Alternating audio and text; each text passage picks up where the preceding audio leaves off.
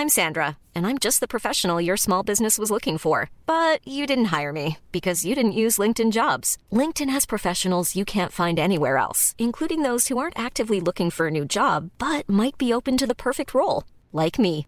In a given month, over 70% of LinkedIn users don't visit other leading job sites. So if you're not looking on LinkedIn, you'll miss out on great candidates like Sandra. Start hiring professionals like a professional. Post your free job on linkedin.com/people today.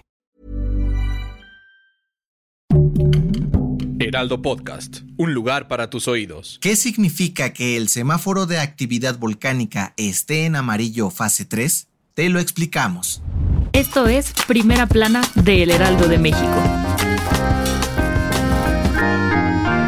Don Goyo está furioso.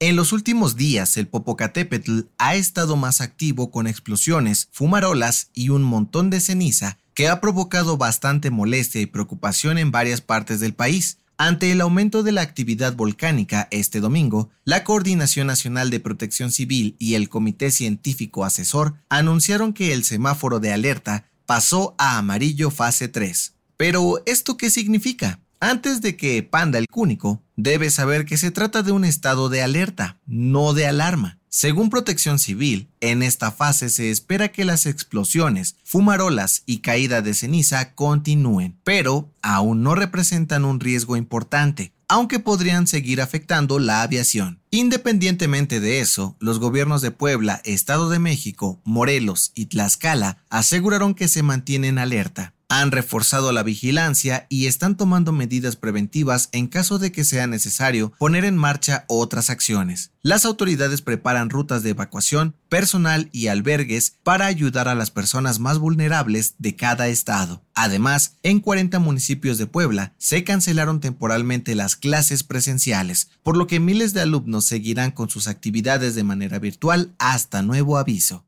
Mientras tanto, los gobiernos de los estados más afectados hicieron un llamado a la población para tomar medidas de seguridad, como usar cubrebocas para no inhalar la ceniza, recoger el material para evitar que se vaya al drenaje y cuidar a la población más vulnerable como niños y adultos mayores. Te mantendremos informado sobre esta noticia a través de este podcast y en nuestra página web www.heraldodemexico.com.mx. Gracias por escucharnos. Si te gusta Primera Plana y quieres seguir bien informado, síguenos en Spotify para no perderte de las noticias más importantes. Escríbenos en los comentarios qué te parece este episodio.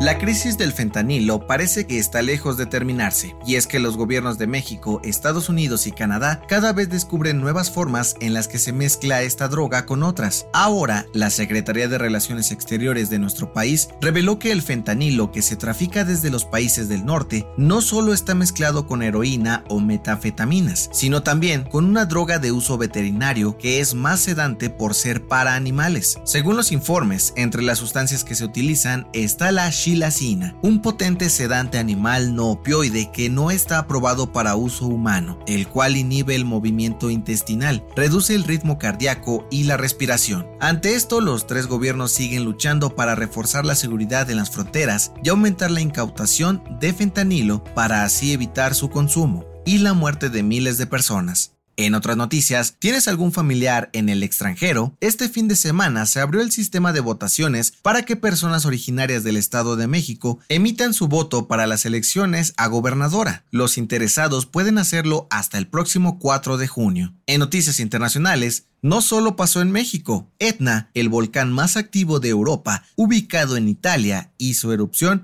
y provocó la suspensión de decenas de vuelos desde y hacia Catania. Aunque la ciudad se cubrió de cenizas, no se reportan heridos ni víctimas mortales. Y en los espectáculos, este domingo la banda de rock Foo Fighters anunció finalmente a su nuevo baterista, tras la muerte de Taylor Hawkins. Se trata de Josh Freese, quien ha colaborado con otros artistas como Wizard, Sting y Guns N' Roses, entre otros. El dato que cambiará tu día.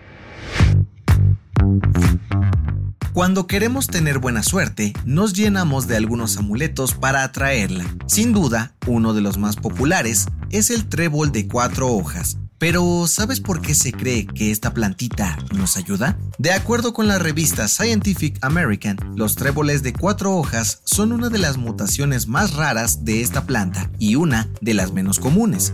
Según los expertos, la probabilidad de encontrarlo es de 1 entre 10.000. Debido a esto, las antiguas culturas celtas creían que los tréboles de cuatro hojas alejaban a los malos espíritus, por lo que siempre cargaban una para protegerse. Sin embargo, en la Edad Media, esta creencia se modificó un poco y se creía que encontrar una plantita de estas daba la habilidad para ver a las hadas. Con el paso del tiempo, el significado cambió, pero el trébol de cuatro hojas se mantiene como uno de los amuletos más representativos para atraer la buena suerte. Yo soy José Mata y nos escuchamos en la próxima. Esto fue Primera Plana, un podcast del Heraldo de México. Encuentra nuestra Primera Plana en el periódico impreso, página web y ahora en podcast. Síguenos en Instagram y TikTok como El Heraldo Podcast y en Facebook, Twitter y YouTube como El Heraldo de México. Hasta mañana.